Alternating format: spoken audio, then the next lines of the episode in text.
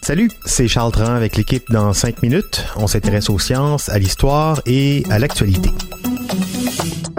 Aujourd'hui, on parle de famille. En cette période des fêtes, on se rapproche des gens qu'on aime et on passe du bon temps en famille, en principe.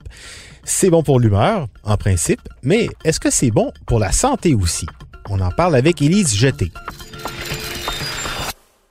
Normalement, ça arrive le 2 janvier. On se dit, hey, je me reprends en main. La personne qui dit ça généralement commence par un régime alimentaire sain, s'abonne au gym, décide de dormir 8 heures par nuit et de boire 4 litres d'eau par jour. Mais cette belle routine de belles intentions contient deux problèmes. Un, ça se pourrait que ça te tente plus le 14 janvier.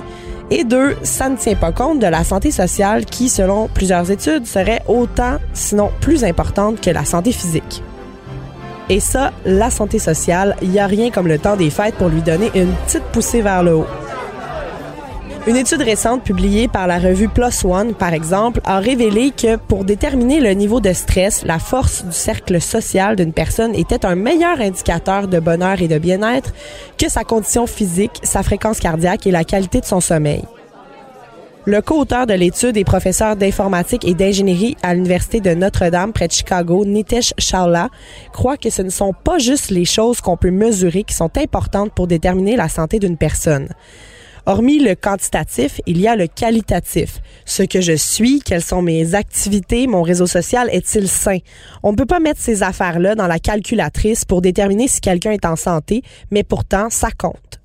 D'autres études ont montré que le soutien social d'amis, de conjoints ou de membres de la famille était étroitement associé à une meilleure santé physique et mentale. Une vie sociale solide peut réduire les niveaux de stress, améliorer l'humeur, encourager les comportements positifs en matière de santé et décourager même les comportements nuisibles. Ça peut améliorer la santé cardiovasculaire, améliorer les taux de récupération des maladies et aussi renforcer les effets de nos comportements déjà sains, comme l'exercice. Donc, si je vais au gym, c'est bien. Mais si je vais au gym et que mon réseau social va bien, les mêmes efforts que j'investis au gym vont être plus profitables. Ça vaut quand même la peine de repenser à qui on va inviter à souper à Noël. Les maladies chroniques et les problèmes de santé mentale sont plus fréquents chez les gens seuls. L'isolement social peut même provoquer des changements cellulaires et favoriser l'inflammation chronique, abaisser aussi la santé du système immunitaire.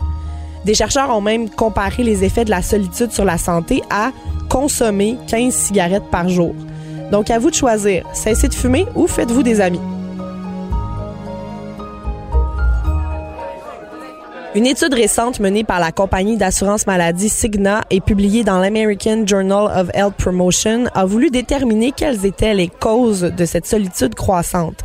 Sans surprise, elle a constaté que les médias sociaux, lorsqu'ils étaient utilisés de manière à empiéter sur le temps de qualité face à face, étaient liés à une solitude accrue. On vit de plus en plus isolés les uns des autres, plongés dans nos machines.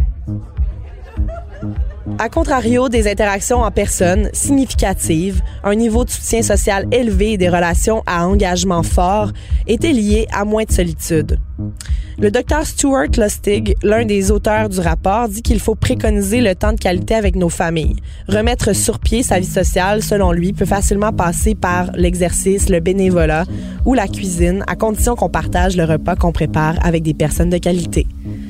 Lustig souligne que les médias sociaux doivent être utilisés de manière judicieuse et stratégique et non pas pour remplacer les relations en personne. Il suggère plutôt d'utiliser la technologie pour rechercher des relations significatives et des personnes qu'on pourra par la suite conserver dans notre sphère sociale réelle. De quoi réévaluer le nombre de chaises pliantes qu'on dépliera pour la visite le 25 décembre. Invitez-les, les mononcles spéciaux qui abordent des sujets délicats et les matantes qui mettent trop de parfum. C'est une question de santé. Ouais, c'est comme aller au gym. Des fois, ça ne tente pas, mais ça fait du bien. Autre idée aussi pour mettre en garde lorsqu'on ouvre un réseau social, on devrait avoir des messages comme sur les paquets de cigarettes. La solitude tue.